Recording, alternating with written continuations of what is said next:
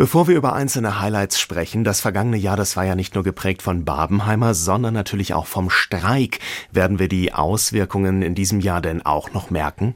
Ja, sogar mehr als im vergangenen, weil viele Filme Produktionsstopp hatten, weil eben die Drehbuchschreibenden und die Schauspielenden nicht gearbeitet haben. Es gibt einen großen Schluck auf in der Startliste immer noch. Filme, die zum Beispiel für dieses Jahr angekündigt waren, wie zum Beispiel Mission Impossible, die werden nicht fertig, die starten erst im kommenden, also 2025. Da ist wirklich noch ordentlich Bewegung drin und da wird auch noch einiges wegbrechen, mit dem wir vielleicht jetzt noch rechnen. Die ersten Prognosen für 2024 sind daher auch deutlich hinter denen von 23. Es ist also ein bisschen, wenn man zumindest das Hollywood-Kino im Blick hat, ein pessimistischer Blick. Hoffentlich aber nicht, wenn wir auf die einzelnen Filme schauen. Lassen Sie uns mit den großen Blockbustern beginnen. Was werden denn die großen Highlights sein? Es wird sehr sandig, sehr wüstig. Gleich in zwei großen Blockbustern, wenn wir Gladiator 2 von Ridley Scott noch dazu nehmen, der erst im Winter anlaufen soll, also irgendwann im November, sogar in dreien im März erstmal kommt, durch den Streik mehrfach verschoben, endlich Dune Part 2, der zweite Teil der wirklich spektakulären, epischen Science-Fiction-Verfilmung von Denis Villeneuve mit Timothy Chalamet in der Hauptrolle. Diese Welt ist unvorstellbar grausam. Ihr bekämpft die Hakon seit Jahrzehnten. Meine Familie bekämpft sie seit Jahrhunderten. Ja, und ein Film, in dem es ähnlich sandig wird, das Prequel zu Mad Max Fury Road, nämlich Furiosa, a Mad Max Story mit Charlize Theron, Tom Hardy und jeder Menge Wüstensand. Ich bin Furiosa! Der dunkelste aller Engel. Mad Max Fury Road hat 2018 wirklich neue Maßstäbe im Kino gesetzt, vor allem im, im Action-Kino. Hier hoffe ich auf mindestens ebenso spektakuläre Ansätze. Der Film startet im Mai. Ja, da steht mein Popcorn wirklich schon bereit. Tja, es gibt ja kein Jahr ohne Superheldenverfilmungen.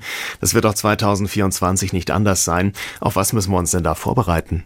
Ja, den üblichen Marvel-Quatsch, den lasse ich mal weg, bis auf den einen, der ist wirklich Quatsch, also im guten Deadpool 3 mit Ryan Reynolds und Hugh Jackman.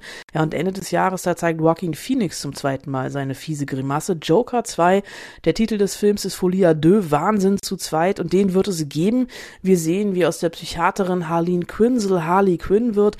Der Film soll ein Musical werden mit Phoenix und mit Lady Gaga in den Hauptrollen. Das kommt Ende November. So, und dann wollen wir natürlich noch auf den Arthouse-Bereich schauen. Ja, da wird's gleich im Januar wild mit Poor Things. Seit der Premiere bei den Filmfestspielen in Venedig ist Jorgos Lantimos Film auf dem Siegeszug durch Hollywood. Anders kann man das nicht sagen. Der Grieche erzählt mit Emma Stone und Mark Ruffalo in den Hauptrollen so eine feministische Abwandlung von Frankenstein mitten in einer Steampunk-Welt. Allein die Grundidee, ein Babyhirn in eine junge Leiche zu verpflanzen und zu gucken, was passiert, ist absurd genial. Definitiv schwerer, weil sehr schwere Kost ist der mehrfach Golden Globe nominierte Film äh, The Zone of Interest, unter anderem mit Sandra Hüller, die auch für den Golden Globe nominiert ist, äh, und dem Magdeburger Christian Friedel. Die beiden spielen das Ehepaar Höss. Er war Kommandant in Auschwitz und der Film erzählt komplett die Täterperspektive, dekliniert die Banalität des Bösen durch den Familienalltag aus. Das ist schwer zu ertragen, aber das ist großartig und kommt im Februar. Mhm, Gibt es denn da vielleicht auch noch was familienfreundlicheres im Angebot? Ja, ein bisschen leichter äh, ist sicherlich Alles steht Kopf 2, die animierte Pubertät von Pixar. Am Ende von Alles steht Kopf haben wir es ja schon erahnen können vor ein paar Jahren. Da war so ein roter Knopf im Gefühlscockpit, die Pubertät. Und in der Fortsetzung geht's genau darum, das Gefühlschaos im Leben eines Teenagers. Neben Freude, Kummer, Wut und Co. kommt der Zweifel dazu. Gefühl voller wird's, glaube ich, 2024 nicht. Starttermin ist aktuell der 13. Juni. Wie steht's denn um den deutschen Film?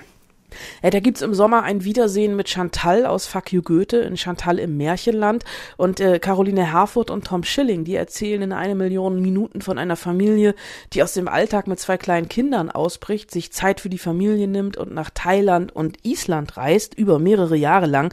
Der Film startet im Februar und Andreas Dresen erzählt in Liebe eure Hilde. Äh, da geht's um die Widerstandskämpferin Hilde Koppi und es gibt ein Wiedersehen mit der DDR-Kinderserie Spuk unterm Riesenrad. Thomas Thomas Stuber, der hat den Stoff jetzt für die große Leinwand adaptiert und in die Gegenwart geholt. Das ist es. Mit denen retten wir den Rummel. Na klar, wo gibt's schon einen Park mit echten Geistern? Die Grundprämisse ist die gleiche. Drei Kinder allein in einem Vergnügungspark und prompt erwachen drei Geisterbahnfiguren zum Leben. Der Film startet im März.